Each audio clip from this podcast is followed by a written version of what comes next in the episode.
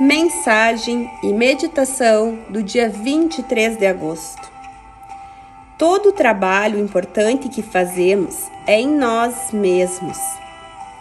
Eu costumo dizer que o verdadeiro trabalho do ser humano é cuidar das suas emoções e dos seus sentimentos e seus pensamentos. O resto é apenas ocupação. Por exemplo, Querer que seu cônjuge mude é uma forma sutil de manipulação, um desejo de ter poder sobre ele ou ela. Com o seu filho, a mesma situação. Com os seus pais, a mesma situação. Pode até ser hipocrisia, porque está dizendo que você é melhor do que o outro.